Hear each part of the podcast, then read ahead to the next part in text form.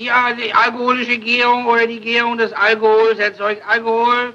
Das Alkohol erzeugt Gärung, die sogenannte alkoholische Gärung.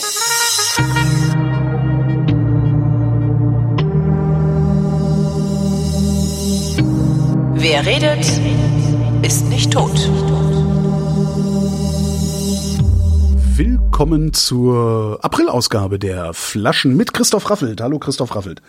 Hallo Holger Klein. Vinos Ibericos ist das Thema der Sendung heute. Äh, Weine aus von der iberischen Halbinsel.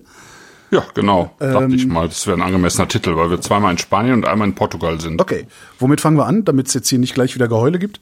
Mhm, mit Aseara, Aseara. Costes Brancas 2020 aus El Ribero. Doc. Und Ribero hat nichts mit Riviera del. Duero oder so zu tun. Warte mal, ich bin immer noch Nix. nicht hier. Ah ja, der der Hat letzte. nichts damit ich- zu tun. Aseara, den ich habe ich sehr ärgerlich. Ich habe dann ja irgendwie ist mir heute Mittag erst aufgefallen, dass wir heute Abend eine Sendung aufzeichnen, was dazu geführt hat, dass ich gestern äh, die Flaschen nicht aufgemacht habe, was wiederum dazu geführt hat, dass ich nüchtern ins Bett gehen musste Ja. und heute Mittag äh, nicht trinken konnte, Ah, als ich sie dann aufgemacht hatte. Ich wollte mich nur mal ein bisschen, schade, ne? ein bisschen jammern nur. Dafür habe ich vergessen, die rechtzeitig aus dem Kühlschrank zu holen. Darum sind die jetzt arschkalt. Arschkalter ei, Wein. ei, ei, ei. Das ist ja total Oh, für suboptimal. eine schöne Farbe hat er. Mhm, ne? Hm, Honig. Hat eine schöne Farbe. Ja. Riecht auch total schön, finde ich. Bisschen kalt. Ja, ja toll. Oh, ja, oh. Mm. Riecht total schön. Ähm, genau, hat so eine, so eine, also hat so eine, so eine florale Note natürlich, ne? Wie so, so, so ein bisschen was Muskatiges. Also es sind vier Rebsorten drin, die ähm, die meisten wahrscheinlich nicht kennen, weil es eben so lokale, also eigentlich so autochtone, lokale, regionale Rebsorten sind, sagen wir mal, die so in diesem Grenzgebiet zwischen ähm, Spanien und Portugal zu finden sind. Also eigentlich ist das so, sozusagen so ein grenzüberschreitender Wein. Ähm, der Grenzfluss dort ist ja der Minho. Der trennt Galicien, also Spanien, äh, die Region Galicien, eben vom, vom, von der äh, Region Vinho Verde in Portugal. Ne? Und ähm, in dieser ganzen Region haben sich halt so, so ein paar Rebsorten angesiedelt. Eine ist äh, der Alvarinho oder Alvarinho, äh, die wichtigste Rebsorte eigentlich für die Region Rias Baixas. Rias Baixas kennt man vielleicht. Das ist so eine Weißweinregion in Galicien, ne, die direkt so vom Minho ähm, äh, am Meer entlang geht. Das heißt Rias Baixas, weil das so so Finger, Finger sind, also so Landzungen wie Finger, die in die ähm, in den Atlantik reinragen. äh, und in diesen ähm, Buchten zwischen den Landzungen äh, ist halt sehr viel ähm, so Muschelzucht. Und sozusagen am Land ist dann direkt ähm, äh, Weinbau Ja. in ähm, vor allen Dingen Granitböden. wir haben jetzt glaube, heute mal das- kein Rias Baixas, hatten wir schon mal, glaube Ich ich. glaube, dass aus ein, einer mal, meiner ne? ersten spanischen Weißweine ever äh, aus der Ja. Ecke kam, glaube Ne? ich. Kann ich mir gut vorstellen, war bei mir auch so. Das war auch so das erste, was so an hochwertigen Weißweinen eigentlich ähm, so in den Rest von Europa schwappte. Äh, wo man dann zum ersten Mal überhaupt mitbekommen hat, dass die in Spanien überhaupt Weißwein machen, dachte ich damals. so, ne? Und ähm, genau, und dann kamen so sukzessive so ein paar andere Regionen. Ähm, und ähm, mittlerweile ist es, glaube ich, eines der spannendsten Weißweinländer in Europa, würde ich jetzt mal sagen. Okay. Ja. Hey. Und ja, würde ich schon mal sagen. Und, Wann habe ich denn, äh, ich meine, das war damals so, als, als man noch bei Silkes Weinkeller bestellt hat. Äh, Ja, ich, ja, genau, Das, genau, das ist genau. scheiße, das ist Ja, auch ja. schon 15 Jahre her, ne? Ja.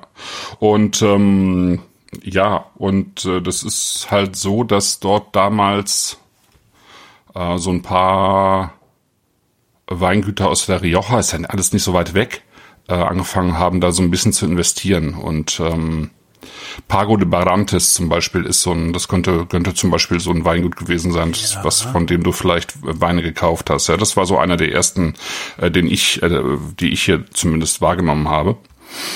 Basso, Basso de Barantes. Basso, Basso de Barantes, genau sowas. Ja, ja, ja, ja, ja, Ne? der war das, das war das, ja. Ja. Ja. Genau, und dann. Ja, ja, ja.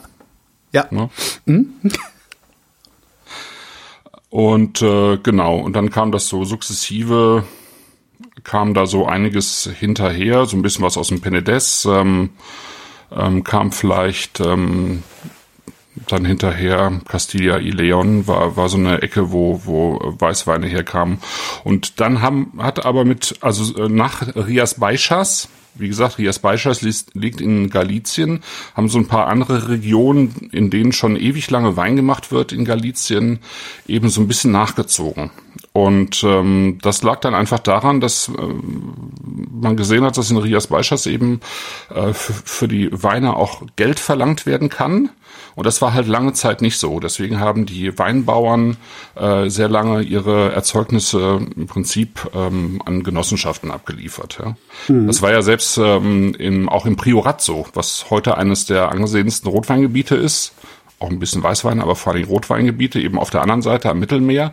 Das war ja bis in die Ende 80er Jahre, Anfang 90er Jahre total vergessen. Da gab es einfach nur noch ein paar Weinbauern, die im Prinzip ihre Trauben an, an ähm, die Genossenschaften abgeliefert haben und, und aber über über 100 Jahre alte Rebstöcke verfügt. Ne? Und, und es so gab überhaupt keine überhaupt keine Winzer, die äh, eigene Kollektionen hatten oder wie? Nee, ich glaube in, in, äh, tatsächlich im Priorat gab es praktisch gar keine. Und Krass. ich glaube hier in Ribeiro eigentlich auch nicht mehr. Ja, weil die, also Spanien ist eigentlich das Land der vergessenen Weinbauregionen. Ne? Also du hattest die Rioja, du hattest dann ähm, Du hattest das Penedès, aber das Penedès, äh, das ist eben auch erst eigentlich mit Torres, also mit diesem mit der Familie Torres äh, irgendwie ähm, wieder bekannt geworden, der witzigerweise dann mit mit äh, mit Chardonnay und Merlot und solchen Sachen, also mit mit eben nicht autochthonen Rebsorten, obwohl es da ja so viele eigene gibt. Äh, aber dann haben halt die autochthonen Rebsorten nachgezogen. Im Penedès liegt ja auch das Cava-Gebiet, also das äh, Cava ist dann bekannter geworden und ähm, als Konkurrent zur Rioja kam dann irgendwann Ribera del Duero, mhm. äh, die eben die gleiche Rebsorte ja äh, wie die Rioja äh, sozusagen als Hauptrebsorte haben, nämlich Tempranillo. Und die haben dann so einen moderneren Stil des Tempranillo dort irgendwie entwickelt, der dann sehr bekannt geworden ist, aber auch erst so ab den 1980er Jahren. Und dann kam das tatsächlich so sukzessive, kamen die anderen Regionen hinterher. Und dafür, dass es eigentlich so äh, flächenmäßig die größte Weinbauregion Europas ist, äh, gab es bis zu diesem Zeitpunkt eben kaum was. Und wenn man in alte Weinbücher schaut, dann findet man aus Spanien eigentlich auch nur, also findet man eigentlich nur die Rioja und äh, eben äh, Jerez, also das Sherry-Gebiet, ja. als bekannte Weinbaugebiete und das war's, ja. Apropos Sherry. Ich hatte doch hm. letztes Mal gesagt, dass es sich äh, eigentlich geziemt, immer einen Flachmann mit Sherry dabei zu haben. Daraufhin hm. habe ich, äh, da war ich ja auch schon angetütert, einen Flachmann auf meine Wunschliste geklickt. Hab den da vergessen und äh, der ist mir dann geschickt worden. Jetzt habe ich den Namen desjenigen vergessen, der mir den geschickt hat. Aber er hat dazu die Nachricht geschrieben. Äh, wie, was hat er geschrieben? Verdammt nochmal. Jetzt habe ich es auch. Lass Lass krachen, Kumpel, glaube ich. Oder lass krachen, Junge. Genau. So. Jedenfalls habe ich jetzt einen Flachmann. Und da drängt sich mir die Frage, auf welchen Sherry ich da reintun soll. Aber da können wir später noch drüber reden. Lass erstmal, mach erstmal oh, mit deinem. Ja, später drüber reden. Genau. So, und jetzt, jetzt nochmal zurück wieder auf die andere Seite. Galizien. Galizien ist ja ähm, sozusagen der Hauptort äh, in Galizien, ist eben Santiago de Compostela. Mhm. Ne? Ähm, der berühmte Wallfahrtsort, der liegt im Prinzip Ende so an der ist das, ne? Hm, das ist das Ende des Jakobsweges, genau. Und deswegen ähm, waren da natürlich immer Leute unterwegs, ähm, Mönche auch unterwegs, ähm, an dieser ganzen, an diesen ganzen Strecken sozusagen, die dann im, im in Santiago kulminieren, äh, gab es natürlich jede Menge, jede Menge ähm, äh, ja, Verkehr sozusagen und auch jede Menge ähm, Klöster, mhm. äh, die alle Weinbau betrieben haben und insofern sind das alles alte Weinbauregionen. Ja? Und eben auch äh, diese, dieses Ribeiro. Das liegt so ein bisschen im Hinterland, also sozusagen so ein bisschen hinter den Rias Baixas, aber eben auch an dieser Grenze zu Portugal, also an diesem Grenzfluss Minho. Mhm.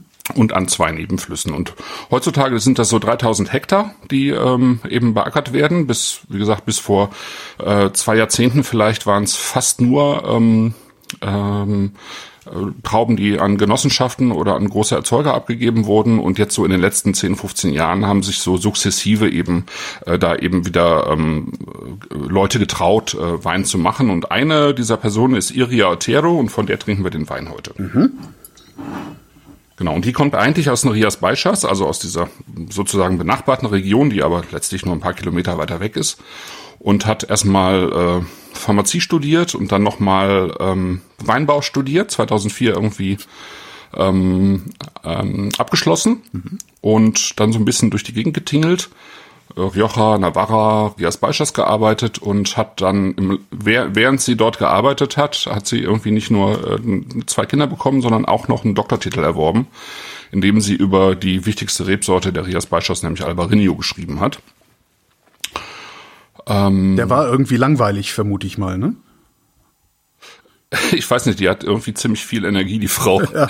ja. Und die, haben, die hatte halt auch so ein bisschen das Problem, also ich glaube, viele junge Leute, ich, ich bin jetzt kein, äh, kein Spanier natürlich, aber ich, soweit, soweit ich das mitbekommen habe oder immer wieder auch mitbekommen haben, viele junge ähm, Universitätsabsolventinnen äh, einfach Probleme in Spanien Jobs zu bekommen. Die, die Jugendarbeitslosigkeit oder auch und auch die der jungen spanischen Akademikerinnen ist halt total hoch. Ja. Viele gehen ja dann auch ins Ausland und äh, die Leute sind nicht gut bezahlt und dann im Zweifelsfall machen sie halt ihr eigenes Ding. Mhm. Ja, mit, mit, mit wenig Geld ähm, einfach mal ausprobieren. Da gibt's jetzt gerade in dieser Ecke eben auch äh, eine ganze Menge. Manche tun sich dann auch zusammen, bilden so ein, sozusagen so eine Vierer- oder Sechser-Kooperative. Das ist auch gleich hier beim zweiten Wein so. Und ähm, sie hat es einfach auf eigene Faust probiert und in einem Jahr, als sie den Doktortitel erworben hat, 2015, hat sie auch den ersten Wein gemacht. Mhm. Den, äh, heißt Zacabera, ähm, ist aus sozusagen dem Kerngebiet der Rias Baixas, also ein reinsortiger Albarino, passend zur Dissertation und ähm, ist damit direkt bekannt geworden. Mhm. Und das hat dann eben so ein bisschen dazu geführt, dass sie eben nach und nach ähm, mehr Wein gemacht hat und eben von den Rias Baixas dann in, äh, in dieses Ribeiro-Gebiet ähm, umgezogen ist. So ein kleiner Ort und mit, mit ihrer Familie und hat da eben ähm, da dann auch so ein paar Parzellen erwerben können, jetzt so nach und nach. Und ähm, manche Sachen kauft sie halt noch zu, ähm, hat halt sozusagen Verträge mit, mit, mit anderen Winzern. Genau. Und äh, hat dann sozusagen den ersten Wein, den sie 2018 in ihrem eigenen kleinen Weingut in Ribeiro gemacht hat. Das sind zwei Weine, die heißen beide Aseara, mhm. was so viel wie abends, also des Abends bedeutet. Und es gibt einen Rotwein und einen Weißwein. Okay. Und ich finde jetzt von den Weinen, und ich habe jetzt auch dieses Jahr schon einmal alle von ihr durchprobiert, die macht echt sehr schöne Weine. Ähm, finde ich den aber irgendwie als Einstieg einfach am schönsten, weil er so wahnsinnig duftig ist. Also, ist, also in der Nase ne? ist es wirklich ein Fest. Ja, ja, ja. Ne? Also, ja, es ist so. Ähm, Je, also für, je wärmer, desto Blumenladen, sagt Ja, ja, auf jeden Fall, ja. ja. Ja, ja, ja, genau.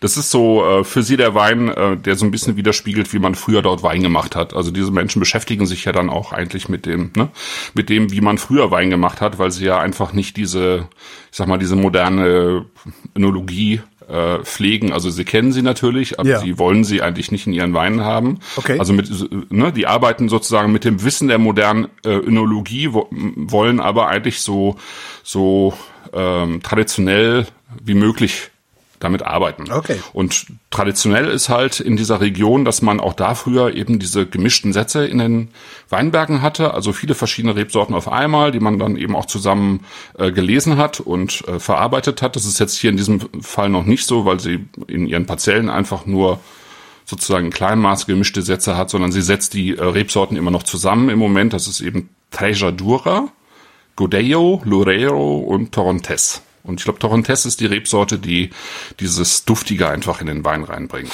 Mhm.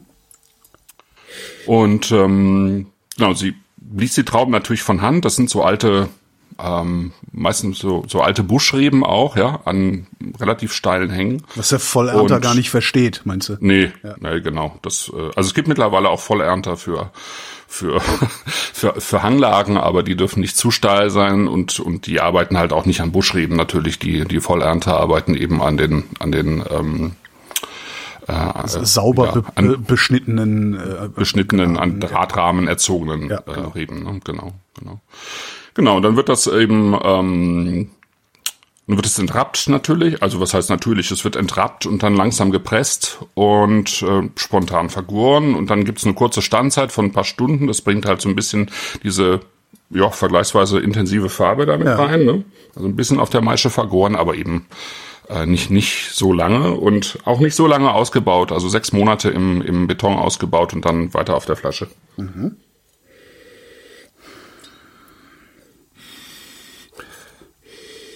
Und im Prinzip ist das ein Wein, der schon sozusagen, also sowohl von gewissen kontinentalen Klima geprägt ist, als auch vom atlantischen immer noch mhm. natürlich. Das ist nicht so weit entfernt vom Atlantik, aber es wird natürlich ähm, inländisch schnell relativ heiß, nachts dann aber eben wieder kalt und das ähm, ja, 13 Umdrehungen, ne? also das ist schon, da hat schon Sonne drauf gestanden, ja.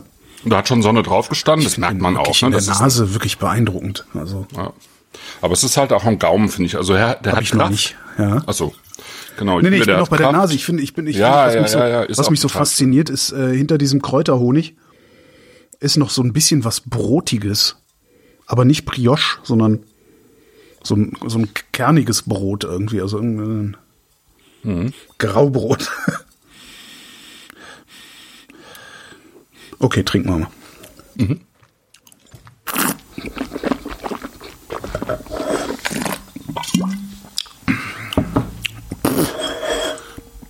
Huiuiui.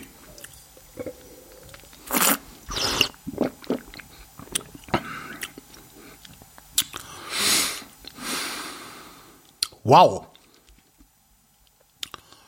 Oh, das ist geil.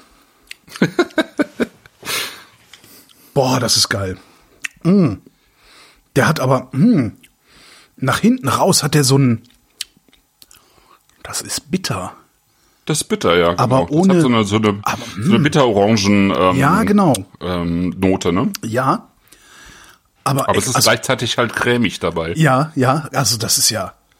Das vor allen Dingen, das ist eine, einer der bittersten, den, den ich lange im Glas hatte. Aber der ist nicht. Wie, wie erkläre ich denn das? Der, der schmeckt halt nicht, nicht unangenehm bitter. Genau, der also schmeckt der halt nicht bitter, der hat nur bitteren Druck. Mhm. Also das ist mehr Physik als Geschmack. Das ist ein ganz. Also ja, das ist gut. Das ist gut. Ja. Es ist halt, es gibt halt fiesbitter und genau. äh, irgendwie frischbitter sozusagen. Und ähm, das hier ist noch mal eine dritte Variante eigentlich, finde ich. Also ähm, viele mhm. Weine, die die haben gerne so eine so eine so eine ähm, eben diese diese zitrische Bitternote, diese diese Schalenbitternote, die mhm. die so eine Frische in den Wein bringt. Das hat's hier auch, aber es hat auch mhm. noch eine andere Komponente. Ja. Das ist auch total faszinierend. Ich meine, der ist ja im ersten Moment ist der ja wie Wasser. Da kommt ja überhaupt gar nichts mit. Krass. Kommt, also, ja, genau, der ist wie Wasser, der hat dieses nix. Florale hat er von Anfang an und dann hat er aber ähm, schnell diese Cremigkeit am mhm. Gaumen, finde ich. Genau. Und dann kommt so diese, diese Frucht kommt eigentlich so hinterher, die kommt ja. erst so im zweiten Schluck, ne? Völlig ähm, geil. Also wirklich, du musst wirklich schon zwei, drei Atemzüge machen, damit, damit überhaupt was im Mund passiert. Ja. Aber dann passiert's halt richtig heftig. Und auch lang. Mhm. Also er geht auch wirklich tief nach hinten rein. Also, wow. Ja. Ha. Hm. Gleich, ja, mal, gleich mal was das von den Warenkorb tun, ne?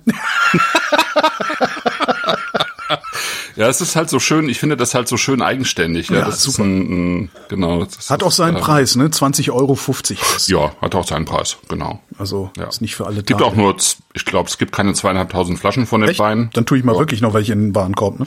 Ja. so, also ich glaube knapp über 2000, ja. Okay. Wermutkraut ähm, äh, kommt aus dem Chat, finde ich auch nicht schlecht. Aha. Äh, die die die ähm, Assoziation. Ja, finde ich auch ganz gut, stimmt.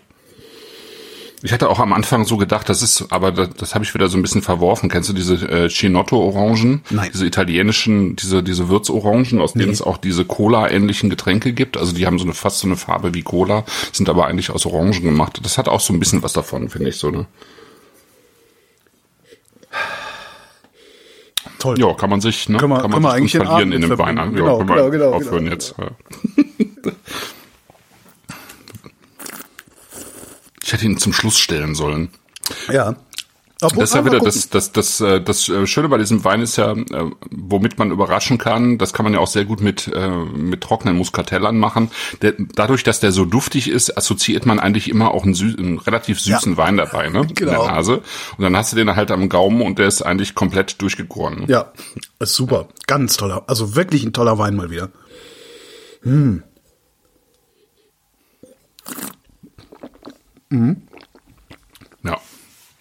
Ja. das ist wirklich das Schöne in dieser Ecke. Es gibt unglaublich viel zu entdecken da. Also ich sag mal, die Regionen heißen Rias Baixas, Ribeiro, Ribera Sacra. Das sind so die drei ähm, die drei ähm, Regionen, in denen es äh, vor allen Dingen Weißweine gibt. Äh, Rias Baixas eben vor allen Dingen mit ähm, mit äh, Alvarinho ähm, aber eben auch nicht nur und dann eben ähm, Ribera Sacra, also die sozusagen die heiligen Hänge. Äh, das ist ähm, auch eines der, dieser Nebenflusstäler, wo es halt total viele ähm, alte Klosteranlagen, so Klausen gibt. Deswegen auch Ribera Sacra und, und eben Ribeiro, äh, wo es vor allen Dingen eben diese, diese, sozusagen diese gemischten, gemischten Sätze gibt oder diese mhm. gemischten, also die Cuvées halt. Ne? Das hat auch ein guter aus, Grund, aus diesen guter Grund, ursprünglichen. in, sich in einen Bus zu setzen und da unten mal vier Wochen äh, rumzukreuzen. ja, ne? total, total. Mann, Mann, Mann, ey, warum, warum bin ich nicht? Also warum, Galicien ist halt, äh, also überhaupt diese ganze Kremper. Atlantikküste ist halt äh, eigentlich der der Hammer da in Spanien, weil du du, du fängst ja du fängst ja irgendwie da am Golf von, ich habe ja leider irgendwie die äh, mein Gedächtnis weitgehend verloren leider Ja. mit mit Covid äh, am Golf von Biscaya, nee. Äh, Biscaya ja genau äh, Golf danke äh, Gerne. Golf von Biscaya an. ich dachte, ich mache nur einen blöden Witz, aber ja, klar, ist ja Biscaya, ja klar. San Sebastian oben, meinst du, ne? Ne, genau, San Ja. Sebastian und dann, dann das, das ist ja sozusagen ähm, Bilbao, San Sebastian, da ist ja einige der, also in, in großer Dichte die äh, einige der besten Restaurants Spaniens oder Europas. Das ist die Hölle. Ähm, ne? Also das ist ja, äh, das ist eine total verrückte Gegend, weil es gibt nirgendwo in, in auf der Welt, glaube ich, mehr organisierte ähm, Kochclubs als in San. Sebastian. Ne? Ja, ja, so, ja, genau. Ja. Da habe ich auch schon, also das ist, ich, ich will da auch so unbedingt mal hin, aber auch dieses Jahr wird wahrscheinlich die Zeit nicht reichen, weil alleine Mhm. die Anreise ist drei Tage. Das, ja. Ja. ja Obwohl, genau. sind wir nicht, wir sind doch, wir sind doch im Herbst in Montpellier. Das, dann können wir doch mal darüber. Ja, aber das ist die andere Seite. Also da müssen wir dann halt irgendwie, äh, das ist dann schon noch mal eine Ecke. Ja, also wir sind ja dann eher so Richtung ähm, äh, Perpignan, also von Perpignan runter Richtung Ja, stimmt. äh, Girona, so die Ecke, ne? Also Mittelmeer halt, ne? Ähm, genau. Aber es ist halt, äh, es ist halt auch für, für Rotweine, haben wir jetzt nicht aus der Ecke, aber eben auch für Rotweine super spannend. Also es gibt äh, die äh, Rebsorte Mencia, also MN, M-E-N-C-I-A, ähm, die, die eben auch aus Galizien stammt und die auch völlig vergessen war bis vor, ich sag mal, 15 Jahren, 20 Jahren vielleicht. Ja. Äh, hat sich kein Mensch für interessiert und dann sind halt, wie, wie damals im Priorat auch, sind halt ein paar Leute dahin und haben mal geguckt, was da so los ist und äh, haben dann eben auch so 100, 150 Jahre alte Weinberge gefunden, äh, aus denen keiner, kein Mensch einen vernünftigen Wein gemacht hat. Ja. Und dann haben die halt angefangen und mal geguckt, ähm, wie das so vom Markt angenommen wird und ähm, wurde halt sehr gut angenommen, weil es eine, eine super schöne Rebsorte ist. Ja. Und in den Rias Baixas zum Beispiel gibt es auch noch ein paar Winzer, leider nur sehr wenige, die eben auch noch äh, irgendwie vier, fünf andere rote Sorten haben, die es nur noch eigentlich in den Rias Baixas gibt. Und da eben auch nur noch an ein paar Plätzen, weil die sind halt alle irgendwann rausgerupft worden, die wollte, hat keiner mehr haben wollen da. Die haben dann eben alle mit dem Alvarinho-Boom dann Alvarinho gepflanzt und ein paar haben aber sozusagen noch diese alten Rebsorten schützen können. Und das sind halt so ganz außergewöhnliche Sachen, weil die eben ähm, tatsächlich auch, das sind halt auch atlantische Rotweine, ja. Ja. Ähm, ja, salzig, da ist frisch. Salz, ja, Ja. genau, da ist der, da geht der Wind, der und Wind so, ne? rein, genau. Ja. Ja, ja, ja, genau, das, das Jodige. Ja, die ja, die ja. haben einfach das Jodige mit drin. Ne? Genau, so, dann gehen wir auf Ähm, die andere Seite Spaniens, oh nach Valencia. Valencia. Valencia. Äh, Kapitelmarke machen, so. In die Levante. In die Levante, was? In die Levante? Mhm. Ah, die Ja, das Levante man ist auch doch. Levante. Ach komm, die ist, ich dachte, die wäre da unten in Israel. Äh, ja, genau, das äh, ist, ist die andere Levante. Aber es gibt auch eine sp- spanische Levante, ähm, tatsächlich. Mhm. Und die umfasst äh, sozusagen äh, diese Großregion von Valencia, äh, Murcia und so weiter. Mhm. Aragon. Also. Äh, Welche Flasche nehme ich denn jetzt? Das ist die mit dem großen roten Fleck drauf. Piazza la Mozza. Äh, Piazza la Mozza. Piazza la Mozza. Tempranillo. Tempranillo und Bobal. Was? Bobal ist eine der äh, wichtigen Rebsorten da unten aus der Ecke. Und ähm, sagen wir mal so, also Valencia, ne? Der ist ja, boah, was ein, Sch- das ist aber, hui. Das ist mal Schöner ordentlich. Stinker. Ne? So. Ja. Lass mich raten. Ähm, er ist spontan vergoren. er ist spontan vergoren. ja, geil. Ja. Genau. Ähm, genau, also Valencia, das ist ja, also Großregion Valencia, man, also ist ja eine der großen Städte da unten am Mittelmeer, ähm, umfasst im Prinzip äh, die Bereiche Valencia selber, also um den, den Ort herum, Alicante und so eine kleine Region, die heißt Utiel Requena, kennt auch, kennen auch nur wenige, ähm, ist auch so eine dieser, dieser Regionen, die halt äh, lange Zeit überhaupt keine Bedeutung hatten, aber eben so in den letzten Jahren auch wieder so ein bisschen ähm, wieder auf der Landkarte aufgetaucht sind sozusagen. ne? Und äh, so ähnlich ist es auch mit der, wo wir jetzt sozusagen sind. Das ist nämlich äh, oberhalb von Valencia, das ist die sogenannte Serranía di Valencia. Also Serranía ist so, also Serra kennst du, ne? Das ist so der Gebirgszug. Und Serranía ist sozusagen der Hügelzug oberhalb von Valencia. Sag mal, ist das ein Rotwein oder ist das ein Rosé? Nee, ist schon ein Rosé. Okay. Ja. Also kann man noch unter Rosé abhaken eigentlich. Ne? Aber es gibt ja so diese, ich sag mal, diese, diese Weine, die liegen irgendwo dazwischen. Ne? Ähm, im, Im Bordeaux nennt man die Claret heutzutage. Ähm, Also die Claret. Claret. Claret, ja genau, Claret. Claret. Ja. Aber der, der Name kommt eigentlich so ein bisschen von den Engländern. Die haben früher diese Weine aus Bordeaux Clarets genannt. Ah, Und wahrscheinlich, weil die früher so ein bisschen klarer waren tatsächlich, also weniger Farbe hatten Mhm. Als die meisten anderen Weine, die sie kannten. Also Portwein zum Beispiel war schon immer tief dunkel, ja. Oder äh, Weine, die die sozusagen weiter unten aus dem Südwesten Frankreichs importiert haben, die waren auch viel viel dunkler ähm, als die ähm, Bordeaux, die sie damals gekauft haben. Also haben sie die Bordeaux Clarets genannt. Ja. Und heutzutage gibt's immer noch Clarets in Bordeaux. Das sind dann aber äh, so äh, nicht Rosé und nicht Bordeaux, sondern irgendwo dazwischen. Also so ein bisschen wie hier vielleicht. Ne? Also so ein ein leichter Rotwein oder ein, ne? Tiefdunkler Rosé, genau. Und, und das ist hier letztlich auch so ein bisschen so. Und genau, äh, Serranía di Valencia, ähm, da gab's, äh, oder da gibt's eine Ortschaft, die heißt Baldovar. So heißt auch das Weingut. Baldovar 923, weil Baldovar auf 923 Höhenmetern liegt. Ah, ja. Ja, und das ist schon ziemlich hoch für Weinbau. Ja. Stimmt, und 1000 Meter. ähm, ja, 1000 Meter. Aber genau. eventuell und, wird er dadurch nicht so fett, ne? Ja, genau, so ist es. Ne? Ähm, Zwölfeinhalb, ja. da ist 1958 in dem Ort eine Genossenschaft errichtet worden. Und ähm, die ist dann 2017 von vier Leuten übernommen worden. Nito Allege, Francisco Bosco, Manolo Camarena und äh, Mela Lonzano. Die haben dieses, äh, diese, sozusagen diese verlassene Genossenschaft, die war schon zehn Jahre geschlossen, also das Gebäude, ähm, übernommen.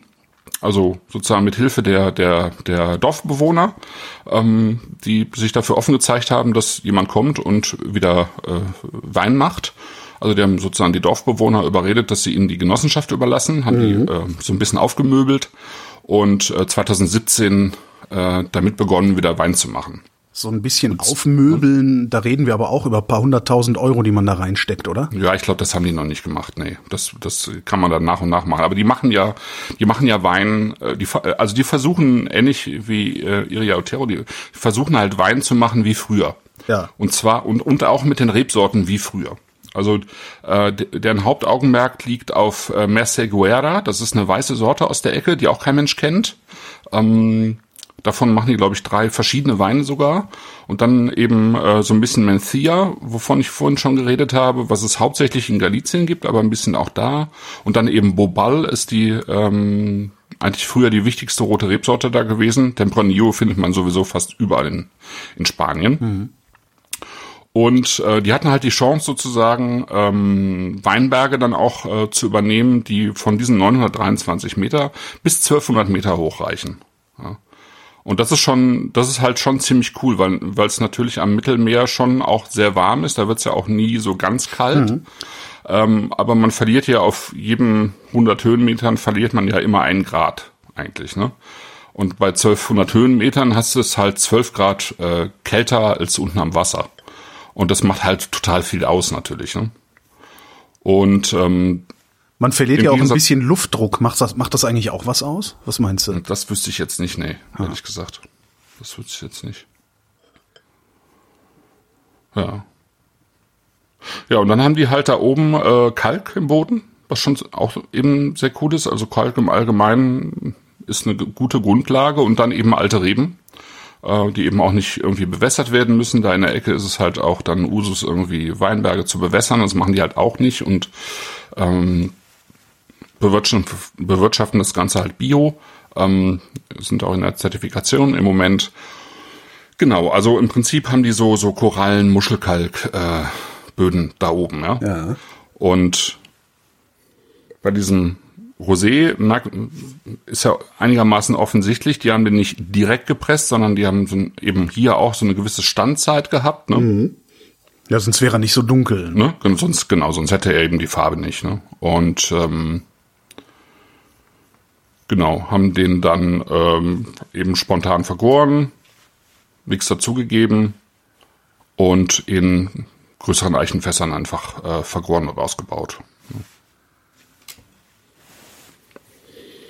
Das ist halt auch, finde ich, total eigenständig wieder, ja. Das ist Ja, halt auch ja, äh, ja, natürlich ein Rosé, wie man ihn auch nicht irgendwie aller Tage im, im Glas hat. Nee, das ist auch kein Geruch, das, das würdest du auch, also wenn du den blind, blind riechen würdest, du würdest dem Ding, was würdest du dem für eine Farbe zuordnen?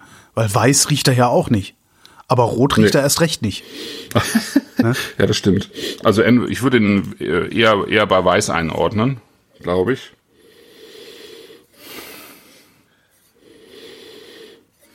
Aber es ist total schwierig einzuordnen, weil es Ja. halt, also es hat schon Frucht.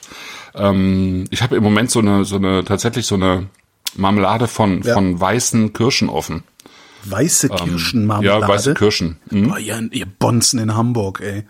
Da habe ich tatsächlich letztes Jahr zum Geburtstag geschenkt bekommen. Die stand irgendwie noch rum und die wollte ich jetzt mal aufmachen. Die ist von, von einer ähm, elsässischen ähm, Marmeladenmacherin, die eigentlich sehr bekannt ist, aber deren Name mir aufgrund meines mangelnden Gedächtnisses eben auch nicht mehr einfällt. Ja, es ist echt schlimm.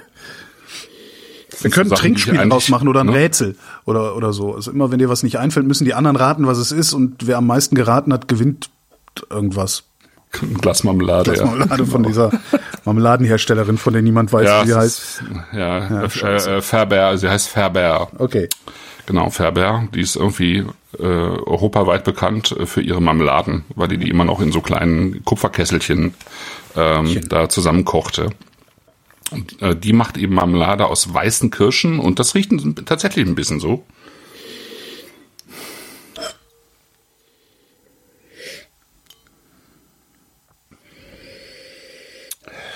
Hm.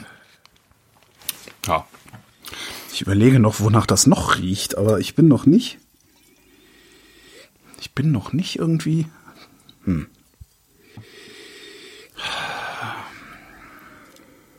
Also so ein bisschen Zitrusfrüchte sind ja auch wieder drin, so Pomelos oder so. Ja, ähm, so, ein, bisschen, ne? Also es hat Schon noch so ein bisschen Gummiboot, finde ich. ja, das ist Ich guck mal in den Chat, was haben wir denn? Hm, diese Spontanvergärung, die da noch so ein bisschen drin ist, ne? Grapefruit. Pomelo.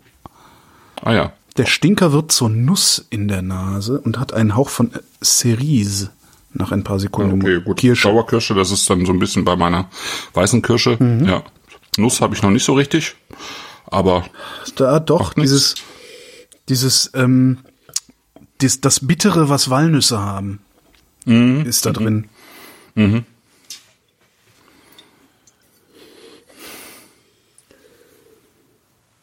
Okay. und schon probiert. Was zum. Boah. Das ist ja wie ein Schluck Salzwasser. Krass.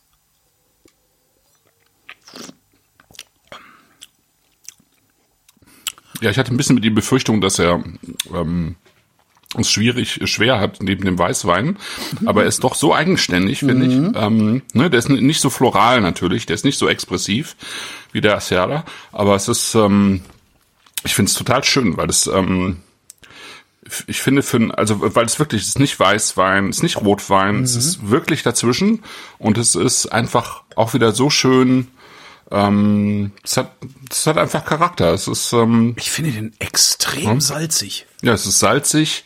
Olle hat, Auster, äh, ne? schreibt der Chat. Ja, ja, genau, ja, genau. Ja. Ja, ja, so, ne? Und es ist ja faszinierend, weil ich meine, da ist jetzt natürlich kein Salz vom Meer und es ist natürlich auch kein Salz von den äh, Auslandsschalenböden da drin, aber die trotzdem ne, trotzdem als also als wäre da irgendwie irgendeine ne, also aber, aber da wird es natürlich esoterisch, aber ja, ja, ja aber ne, so als hättest doch du mal, doch diese Verbindung, ne? Ähm, das schon mal mit irgendeinem, irgendeinem Roten aus dem Roussillon, der auch so nach Meer und frischer Brise geschmeckt hatte und so. Hm? Ja, ja. Ich glaube, es war sogar Clavel. Ähm, Kann gut sein. Ah, ja. das ist also der ist aber schon, den trinkst du nicht nebenbei. Nee, den trinkst du nicht nebenbei. Das schon und und es hat halt wirklich auch von diesem von diesem Kalk hat's einfach diese diese Energie auch mhm. diese diese ähm, schon sehr klare Säurestruktur auch. Puh. Aber halt auch richtig Power, ne? Mhm. Also Power, im, aber nicht im Sinne von Schwere, sondern wirklich mit mit also Energie, so Schub. Also es schiebt schön nach vorne, finde ich. Der ist mir fast ein bisschen zu, der hat mir fast ein bisschen zu viel Bums. Also weißt du, den, den kann man hm. überhaupt nicht entspannt trinken, den, den Hund. Krass. Und ich finde, er ist auch so im Mund so ganz, ganz haarscharf. Oh.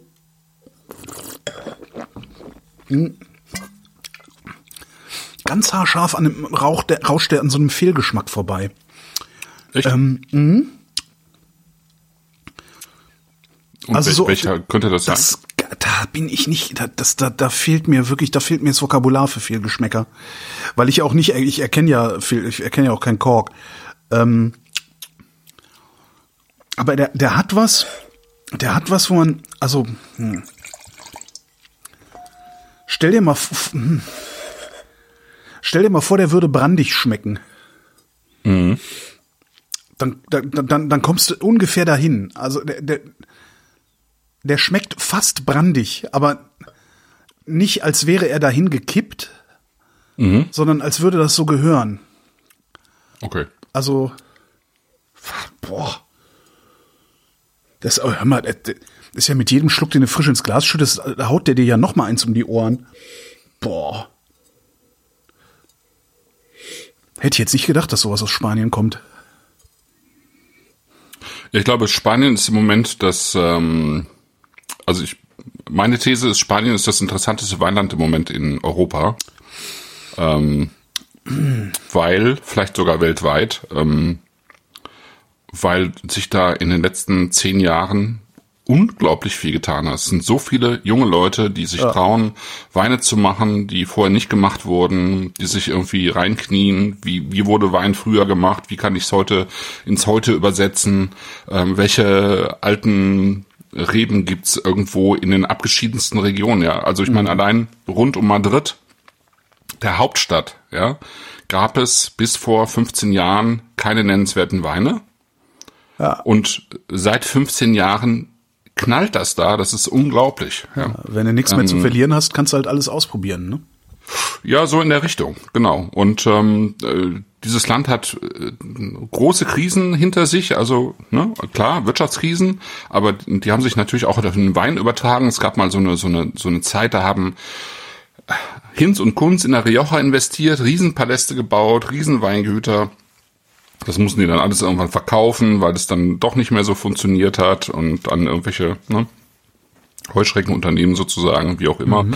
Ähm, es gab die Boomzeit in der Rioja, dann kam, äh, kam eben Riviera del Duero, die haben denen dann eine Zwischenzeit den Rang abgelaufen, dann hat die Rioja darauf reagiert und eben modernere Weine gemacht, aber eben in diesem Sinne von äh, später gelesen, extrahiert, konzentriert, ja. kleine französische Eichenfässer genommen und gib's ihm. Ne? Vanille, so, Vanille Bam, ja. Ja, genau. So von allem ein bisschen zu viel, ne? Ja. So. Und das war dann sozusagen der, der, der, der Stil, der ja auch so mit dieser ganzen Pakarisierung einherging. Das hat dann auch eine Zeit lang funktioniert, aber eben auch nicht auf Dauer. Und, und sozusagen die Gegenbewegung, diese, also diese Extreme schaffen ja immer auch eine Gegenbewegung. Und das ist halt die von Leuten wie, wie den beiden, von denen wir jetzt Weine haben. Ja, also Klarheit, äh, irgendwie ähm, so natürlich wie möglich, ähm, dabei aber präzise bleiben, ähm, sauber bleiben sozusagen, aber aber eben in die kleinen kleinen hinteren Winkel gehen, wo man dann sich auch noch Weinberge leisten kann. Natürlich, das kommt Aha. natürlich auch noch hinzu. Das muss man ja auch erstmal können. Und äh, da ist halt eine, eine, eine Kultur, tatsächlich eine neue Weinkultur entstanden, die sich wirklich auf ganz Spanien ausgebreitet hat. Auch was sich auf Mallorca tut, ist der, der zum Beispiel ist der Wahnsinn, ja. Also Echt? ja, ähm, da war eine Zeit lang, haben die Mallorquiner, also die Mallorquiner verfügen, was irre ist, weil die Insel ist ja nicht wirklich groß, verfügen mhm. so über 15 bis 20 autochtone Rebsorten, ja. Wow. Diese kleine Insel, die gibt's ich glaub, nur. Ich kenne nur Mallorca. eine und das ist. Äh, deren Namen Rock. ich jetzt vergessen habe. Äh, Montenegro oder Cayette wahrscheinlich. Nee. Nee, Nein. die andere. Da fällt mir okay. noch ein. Beziehungsweise google ich, während du redest. Ja. Und ähm, aber sie haben halt viel mehr und ähm, die haben so ab den 1970er Jahren haben die sozusagen wieder angefangen richtig Weinbau zu machen, aber mit zugereisten Sorten dann, ne? Syrah, Cabernet, Chardonnay, Sauvignon und so weiter. Mhm. Und dann sind die aber jetzt dann irgendwann und die Jungs von Anima Negra waren mit die ersten, die das äh, äh, angefangen haben, ähm, eben wieder auf, ähm, auf, auf die heimischen Inselrebsorten zu setzen. Und da kamen dann eben nach und nach immer mehr. Und jetzt ist es irgendwie eine, eine, eine super spannende Szene von, von, von Weingütern, die eben ähm, ziemlich irres Zeug da machen. Ne? Und das ich hast glaub, du wirklich überall. Ne? Ich glaube, ich habe noch eine Flasche Animanera hier rumfliegen. Hm. Ja. Gab's ja, ich meine, naja. Ja, da kann man auch sehr, sehr schön sehen, weil am Anfang waren das auch so vergleichsweise stromlinienförmige Weine, immer gut gemacht, aber so ein bisschen stromlinienförmiger, mit relativ viel Holz und, und das hat sich halt auch immer weiterentwickelt, immer feiner geworden, eleganter, immer mehr von den, sozusagen von den heimischen Rebsorten, bis es dann die anderen ganz rausgeschmissen haben und so weiter. Und also das kann man sehr, an, anhand von Anima Neger kann man das sehr gut verfolgen. Okay. Und das passiert halt wirklich überall, also es, ähm, ähm, ja, und, und gerade eben, ähm, was so diese Vinius Atlanticos angeht, ähm, die man ja auch ähm, auf den äh, Kanaren zum Beispiel findet, es liegt ja nun auch im ähm, äh, im Atlantik, äh, also diese diese Inseln, die auch ähm, eine lange Weinbautradition haben, wo aber auch lange Zeit nichts Vernünftiges gab, äh, gab obwohl die teilweise auch wirklich super alte ähm, Reben haben und mittlerweile eben boomt das da auch, ja, mit eben mit wirklich Inselrebsorten, ja. ja. Äh, Envinante zum Beispiel ist so, ein, so eine Gruppe von von Winzern, die sich zusammengeschlossen haben, weil sie irgendwie alleine nicht ähm, weitergekommen wären und die sind irgendwie auch zu viert und die machen irgendwie auf den Kanaren und in Galizien äh, und aber auch so ein bisschen so hier in der Ecke von Valencia Wein und die machen große Weine für vergleichsweise kleines Geld. Das kommt halt noch dazu. Also es sind ähm, die, die Weine sind ähm, also die fangen jetzt nicht bei 5 Euro an natürlich, mhm. aber sie, das sind halt auch keine Weine, die dann irgendwann 70 oder 80 Euro kosten, sondern du kriegst da große Weine für vergleichsweise kleines Geld. Und das ist super spannend. Also es passt so insgesamt ganz gut, finde ich. Erdbeeren. Entschuldigung. Ja, Erdbeeren, so Walderdbeeren, ne? So ja, kleine, ja, genau, genau. kleine. Mir fällt übrigens diese Rebsorte nicht ein, aber es scheint keine autochtone mallorquinische Rebsorte zu sein. Ich habe nur viel so. von dieser Sorte auf Mallorca getrunken. Und auch das ist schon sehr, sehr lange her. Vielleicht wächst die da auch schon gar nicht mehr. Man mhm, weiß es okay. ja nicht. Rote, rote oder weiß? Weiß. Ah, weiß, okay. Ja, weiß gibt's tatsächlich, ähm, glaub, ich weiß gar nicht, ob es eine weiße autochtone Rebsorte gibt. Nee. Na, wie auch immer. Ich weiß es auch nicht. Ja. Chat schreibt, ne? äh, auch zwei Tage Luft mildert den Stinker nicht in seiner fordernden Art. Boah. Ey, das will man sich doch, ich, was, was meinst du, das kann man doch ewig lagern, das Zeug auch, oder? Auf jeden Fall länger, ja. Ja, ja. das will man sich doch weglegen. Also es ist halt kein, ne? also ja. es ist halt ein, ein, Wein, der vernünftig gemacht ist und der einfach eine, äh, ein paar Jahre ähm, Zeit hat. Ja. ja. Also das ist halt kein äh, kein kein äh, Rosé, der irgendwie mit mit äh, fürs Grillen obwohl der, obwohl ja. der so, der kann gut gegen so kurzgebratenes anstinken. Ja, ja, klar. Das ist auf jeden Fall auch ein Essensbegleiter. Ne? Das mhm. ist jetzt, das ist jetzt nicht der klassische äh, Solo-Rosé, den du irgendwie am lauen Sommerabend trinkst Aha. und der irgendwie nach Bonbonaromen schmeckt, weil der kalt vergoren wurde. Das äh, eben nicht. Nee, das ist eigentlich ein Essensbegleiter und so machen die eigentlich die, mh, also ich sag mal, die äh, Weintrinker in Spanien oder Italien oder eigentlich auch in Frankreich oder so, die trinken Wein ja eigentlich immer zum Essen.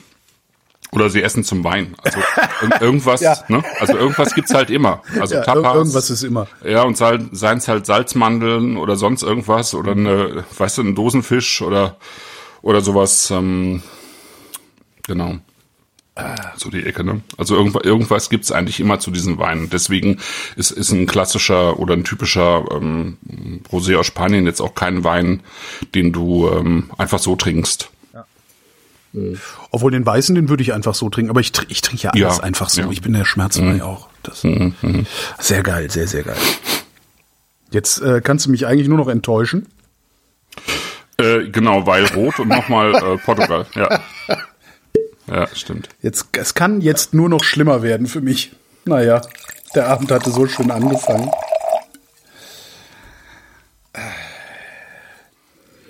Genau, Och. da kommen wir dann, ne? Och, in so im Näschen? Kommen wir dann nochmal zu Luis Cerbra zurück. Den hatten wir in der letzten Sendung ja mit äh, den Weinen.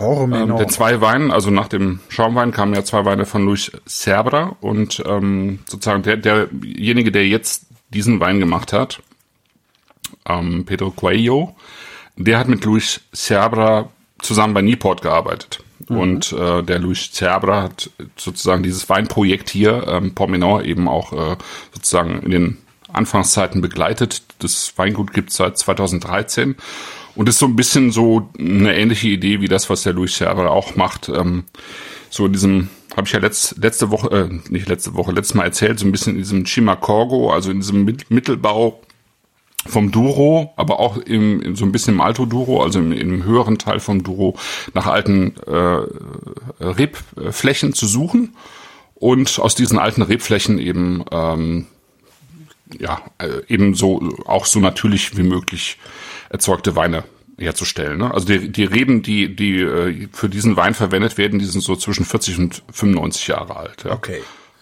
Also der rote, äh, zum, äh, der hat schon mal eine spektakuläre Farbe. Und Oh einen ja. spektakulären Geruch. Also, aber die Farbe ist wirklich, also das ist blutrot, ne? Ja, das ist wirklich Das rot, ist, äh, wie heißt und das auch so Blut, opak das, eigentlich. Wie heißt so, das Blut, ja. das zurückfließt ins Herz, also das dunklere? Ah, ja. Ne? Also das, Ach, das, ja. Art- arteriell, Genau. na, egal. 50-50 Leute, sagt einfach irgendwas. Also es sieht aus wie arterielles Blut. Und, und der Geruch, der ist, der ist auch spektakulär. Der Chat sagt, der rote riecht auch wie Port. Genau, der riecht wie Port. Ja, der ja, riecht das wie ein leichter Port. Genau, ne? Das ist genau. Und im Prinzip ist es das ja auch, ne? Krass. Also es ist halt kein, kein aufgespritteter Wein natürlich, aber die Rebsorten sind die, die auch für Portwein verwendet werden, ne? Das ist äh, Touriga Franca, Tinta Rodiche, Tinta Amarella, Truffete.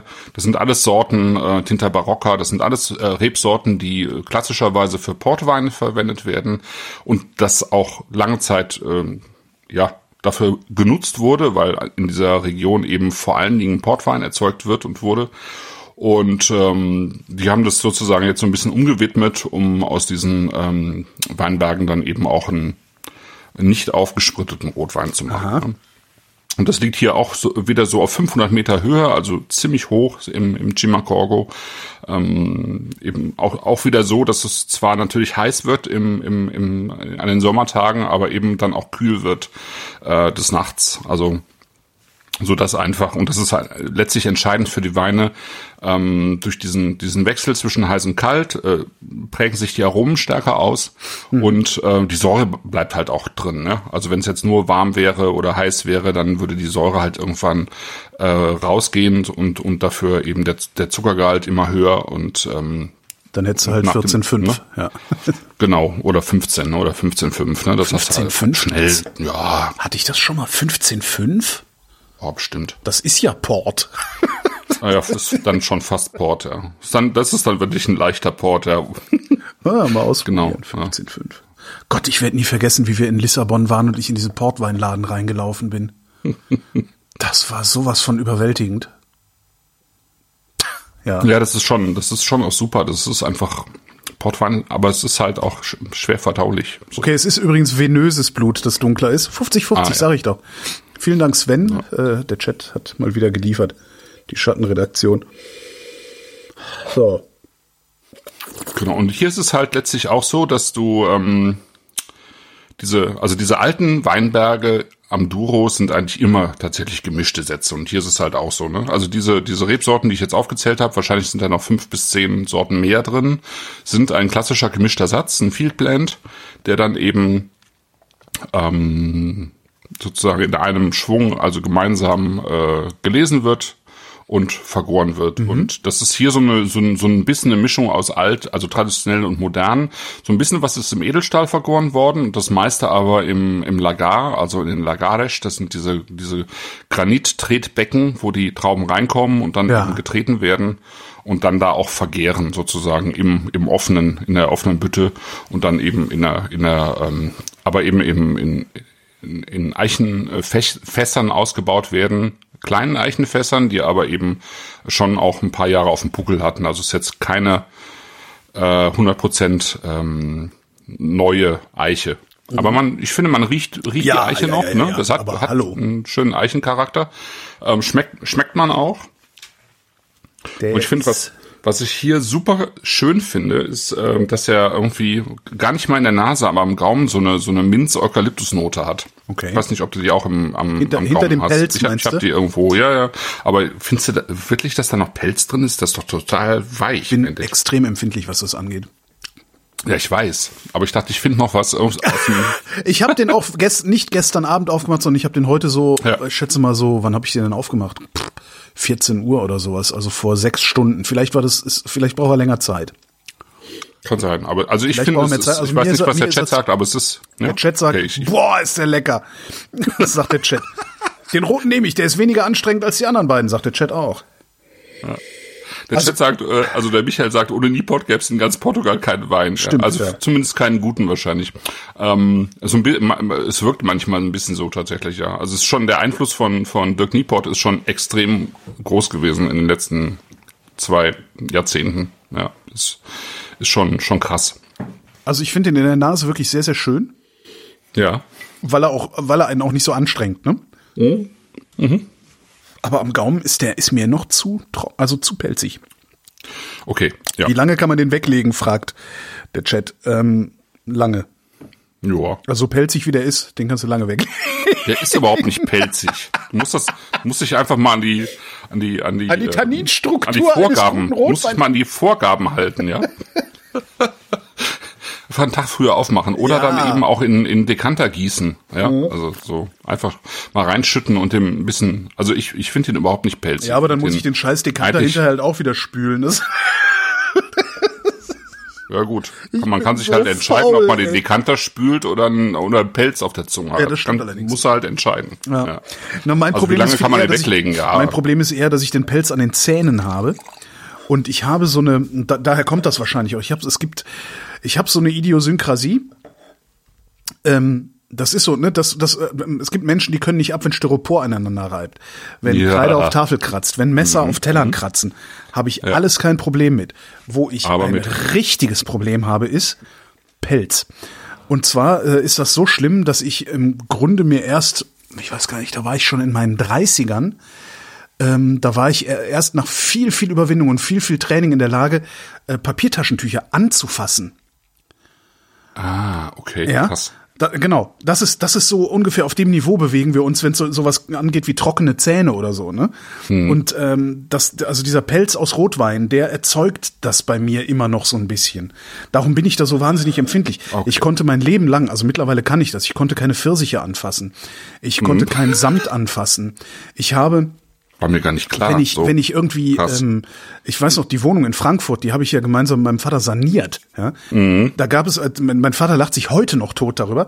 Wenn ich Staub, also Baustaub an den Händen hatte, bin ich Mhm. mit abgespreizten Fingern durch den Raum gelaufen, weil ich meine eigenen Finger nicht anfassen konnte, ohne dass, dass es mir wirklich ohne Ende Schauer über den Rücken gejagt hat.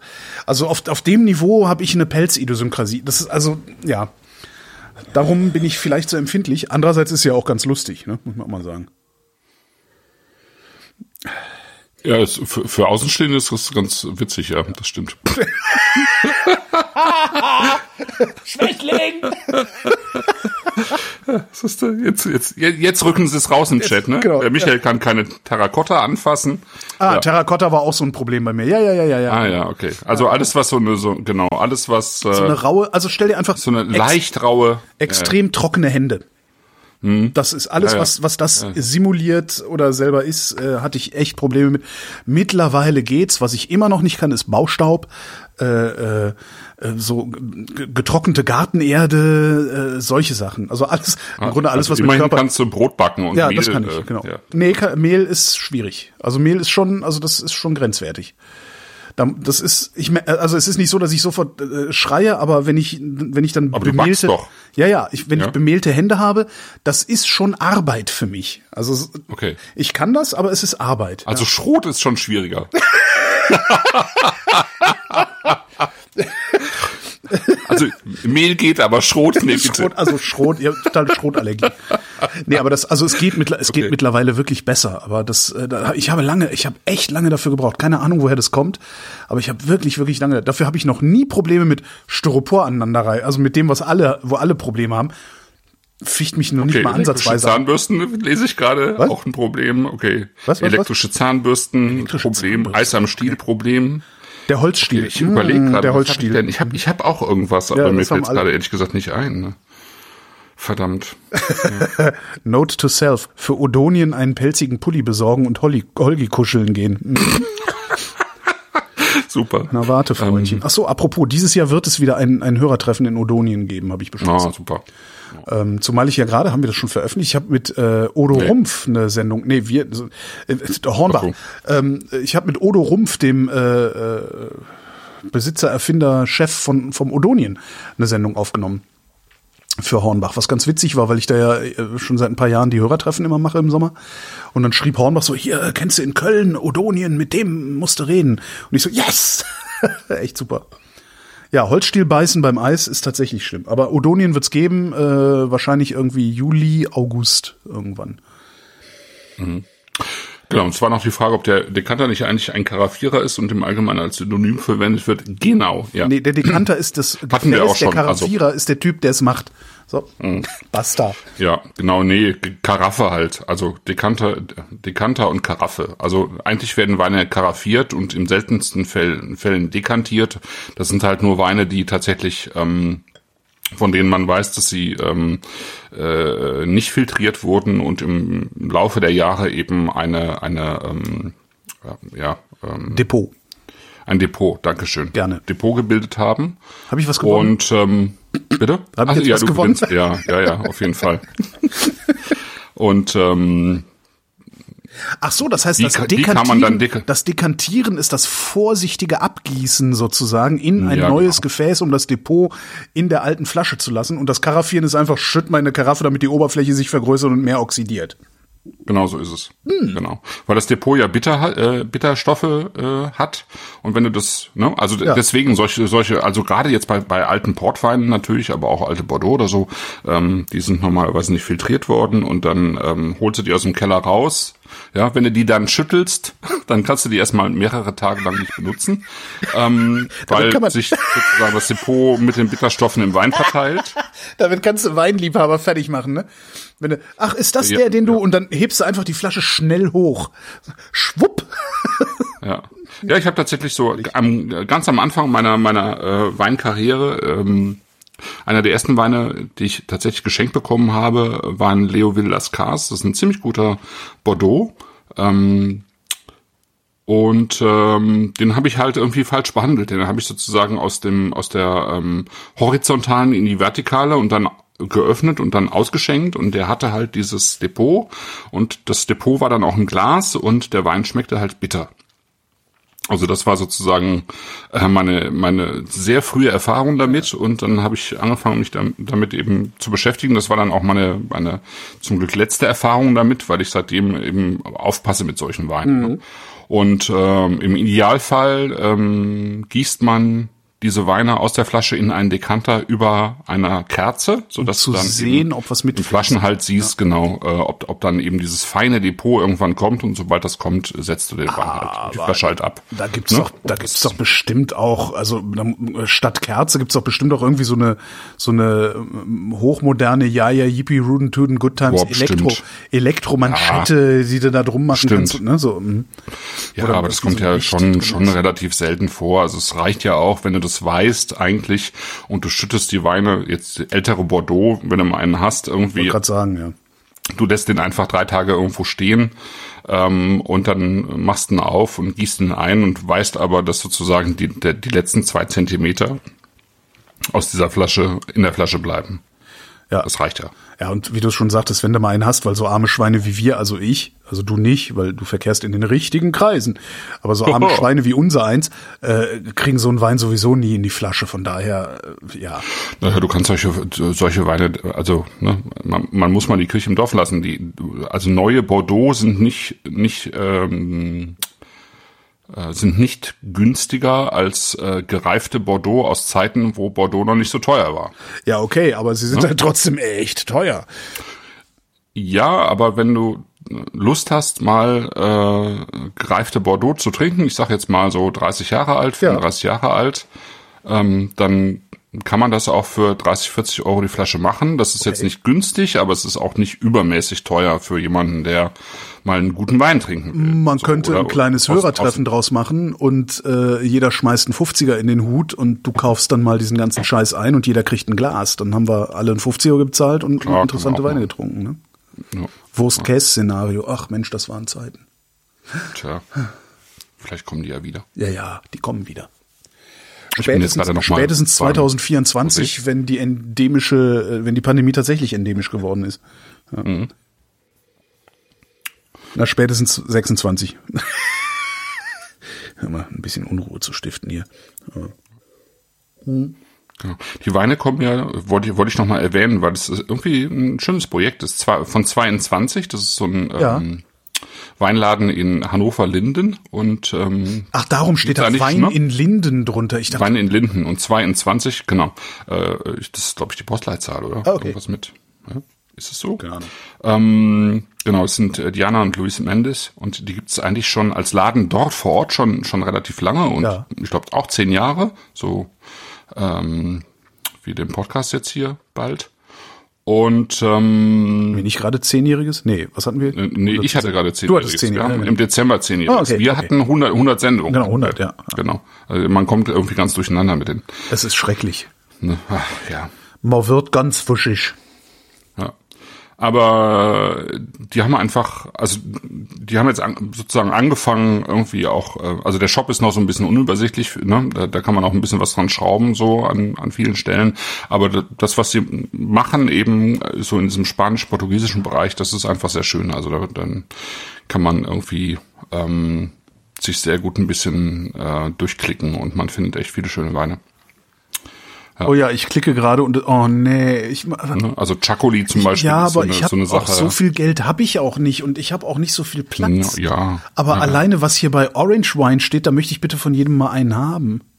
Oh, Da musst du halt auf deine, du kriegst ja ständig irgendwas geschenkt, du musst es mal auf deine Liste packen. ja, aber da muss ich, stimmt, es gibt ja, ich muss dann, nee, diese Wunschliste liegt ja immer noch beim Kistenschieber, da muss ich vielleicht mal weg, ja. Ach so, okay. Das ist natürlich, Ja. ach, ist das hübsch. Allein die Flaschen. Und ich finde Orange ja so nett. Ich meine, da ist auch viel Scheiße dabei, aber ich vermute jetzt mal, dass bei so einem Laden, dass die die Scheiße irgendwie schon vorher raussortiert haben und den Scheiß kriegst du ja immer nur in den Restaurants Ja. serviert, weil da traust du dich dann nicht zu sagen, sag mal, wollt ihr mich verarschen? Ja.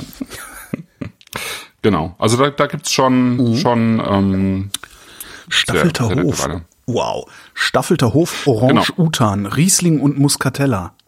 Wow. genau, Staffelter Hof, ähm, hatten wir ja auch schon mal, ne? Ist schon rel relativ lange her. Ah. Aber ähm, da hat sich sehr viel getan. Also da ist so Richtung Natural Orange Wein, äh, auch Peewees, also pilzwiderstandsfähige Rebsorten Mensch, und so, da hat sich echt viel machen. getan. Ich habe ja, ich habe ja mit einer ähm, Wissenschaftlerin, die an pilzwiderstandsfähigen Sorten forscht, äh, Mhm. eine Sendung aufgenommen. Die muss ich noch schneiden. Komme ich auch nicht dazu. Ah, okay. Nächste Woche habe ich erstmal Urlaub, da arbeite ich gar nicht, hoffe ich. Womit wir zum Das letzten so Thema, sein. womit wir zum letzten Thema, zum letzten Getränk dieser Sendung kommen. Sherry. Also ich brauche einen guten Sherry Mhm. Ah. für meinen äh, Flachmann. Jetzt habe ich gerade bei äh, 22 geguckt. Von den sechs Sherrys, die sie im Angebot haben, sind vier nicht vorrätig. Ich, Ah, okay. Das ist jetzt schwierig, ne? Weil, Mhm. aber, aber führ mich mal schnell in Sherry ein. Geht das?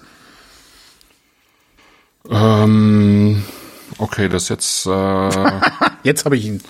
ja, das ist, ähm, okay. Also, Okay. krieg ich schon irgendwie hin. Ja. Also, Sherry. Ähm, Jerez, äh, Mittelmeer, Spanien, ist ein Gebiet, in dem ähm, Weine erzeugt werden, die ähnlich wie Portweine oder so aufgesprittet werden. Ja. Äh, das heißt, die Gärung wird irgendwann unterbrochen durch die ähm, Hinzufügung von Alkohol. Ja. Ne? Zumindest in den meisten Fällen ist nicht bei allen Sherrys der Fall. Also es gibt ja auch sehr süße Sherrys, bei denen es äh, nicht, nicht unbedingt der Fall ist, aber Ah, okay. bei, aller, bei allen anderen ist es eigentlich so. Das, Moment, Moment, das heißt, äh, es gibt Sherrys, die sind nicht aufgesprittet, sondern werden immer weiter vergoren. Und dadurch werden sie süß. Ja, es gibt Sherrys, die, die, ähm, da, da werden die Trauben extrem spät gelesen, auf, auf ähm, Bastmatten sozusagen in der Sonne getrocknet, sodass Ja. die dann halt rosinieren und äh, dann vergoren und äh, daraus entsteht ein extrem, also fast wie, wie so ein Dattel- oder Birnensirup, also fa fast so in der Konsistenz ein extrem süßer Wein, ähm, der dann aus normalerweise aus der Sorte Pedro Jiménez äh, Ja. erzeugt wird. Ähm, Oh, das klingt aber wirklich geil. Also das ist ja dann Ne? praktisch wie so ein, ja, wie eine kü- kü- künstlich hergestellte Trockenbeerenauslese. äh, Trockenbeeren-Spätauslese. genau, ja, genau. Güldner Abtsleite Während- Trockenbeeren-Spätauslese. Ja. Genau, während, während die sozusagen alle anderen Sherrys, äh, die ja meist trocken sind, eben oder halbtrocken, eben aus Palomino Fino äh, entstehen. Ja. das ist so die die die Rebsorte. Es gibt gibt dort im Prinzip drei Böden: äh, Arenas, Albarissa und äh, Barros. Äh, so lehmige, rötliche ähm, Böden, dunkle Böden und der, der beste ist eigentlich für, für diese Weine ist der Albarissa-Boden. Das ist fast wie eine Champagne, es sind weiße, kreidig kalkige Böden. Und von diesen Böden kommen eigentlich im Wesentlichen diese ähm, die besten trockenen äh, Sherrys. Und diese Sherrys, äh, Aber will ich denn werden, überhaupt einen trockenen? Ich bin ja eher so ein Süßer. Oder ist süßer Sherry ein bisschen per, ist es verschenkt? Ja, du, also es gibt, ähm, also es gibt, äh, ich, ich fange mal bei den Trockenen an. Okay. Äh, der, der typische Sherry ist der Fino. Äh, der Fino ist der, der, glaube ich, am meisten verkauft wird. Das ist ein, äh, ein trockener Sherry. Ähm, der Wein reift unter einer sogenannten Florschicht. Ja? Ähm, äh, das heißt, ähm, die, ähm, die Fässer, die werden nicht spundvoll äh, gefüllt, sondern äh, da, da bleibt eine Luftschicht und durch die Luftschicht entsteht äh, ein, eine, eine, Hef, äh, eine Hefe, Ja. die man im, im Jerez-Gebiet Flor nennt. Das ist eine bestimmte Hefe, die dort in diesen, äh, in diesen Weinkellern überall auftaucht. Und die schwimmt Diese- da oben drauf, also sozusagen ein äh, obergäriger Wein.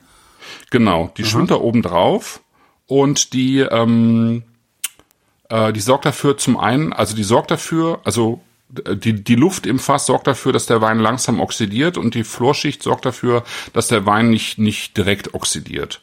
Und äh, aber die Oxidation durch die Luft und diese Florschicht selber, die bringen nochmal einen bestimmten Geschmack in diesen Wein. Ja, das sind ähm, äh, der, der Grundwein äh, wird sozusagen ähm, vergoren und dann bis zu einem Alkoholgehalt so von 15 bis 17 äh, Prozent Alkohol aufgesprittet. Ja, also So. mit mit reinem Alkohol. Und der Schimmel, der da oben drauf liegt, der macht Geschmack. Das ist so ein bisschen wie beim Culatello, bei diesem Schinken. Ja, genau. Okay, ja. Also diese, verstehe. diese ganzen, das ist ja auch bei Dry Aged. Also du Ja. schneidest es ja bei einem Dry Aged Beef, schneidest du ja einen großen Teil des Fleisches leider weg. Deswegen bin ich auch gar nicht so ein Fan davon, ähm, weil man einfach auf einen, ja, auf einen großen Teil vom Tier wegschneidet einfach Ja. dafür. Aber das Ganze bringt Geschmack. Äh, beim Vin Jaune im Jura ist es genauso. Äh, Da hast du auch ein, äh, sozusagen eine Hefeschicht, äh, die, die für Geschmack sorgt. Also Hefe, Pilze, also Pilze überhaupt, sorgen ja immer in irgendeiner Form für Geschmack. Bei Käse, bei Wein, wie auch immer. Ne? So, die, die sehr junge Version vom Fino ist ein Rama. Das sind so unfiltrierte Fino-Versionen. Ähm, wenn du das mal findest, das macht Spaß, weil das irgendwie ein ziemlich frischer, heller, leichter ähm, ähm, Fino ist. Dann gibt's Manzanilla. Das äh, sind äh, Finos, die ähm, aus der Hafenstadt San de Barrameda stammen. Das ist direkt am Meer und die Weine schmecken auch so. Äh, diese Manzanillas, die gibt's schon ganz lange von einem äh, Weingut äh, bei äh, Jacques Weinepot. Das haben wir auch früher schon mal getrunken. Äh, für kleines Geld, äh, Lagita heißt es. Äh, das ist ein ganz schöner Manzanilla. Das ist ein, ähm, also Manzanillas sind Finos, die nach Meer schmecken, ja.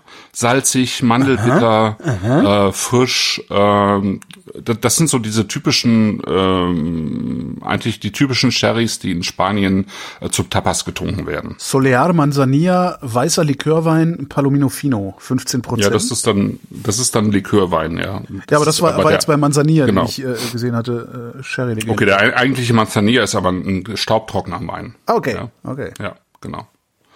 Genau. Und ähm, dann gibt's noch den Amontillado, ne? das Fass Amontillado, man kennt die Geschichte vielleicht. Ähm, das ist ein kräftiger, intensiver Fino, der ähm, viele Jahre unter der Florschicht lebt, bis diese Florschicht irgendwann abstirbt, weil sie sich von Wow. sozusagen von nichts mehr äh, ernähren kann.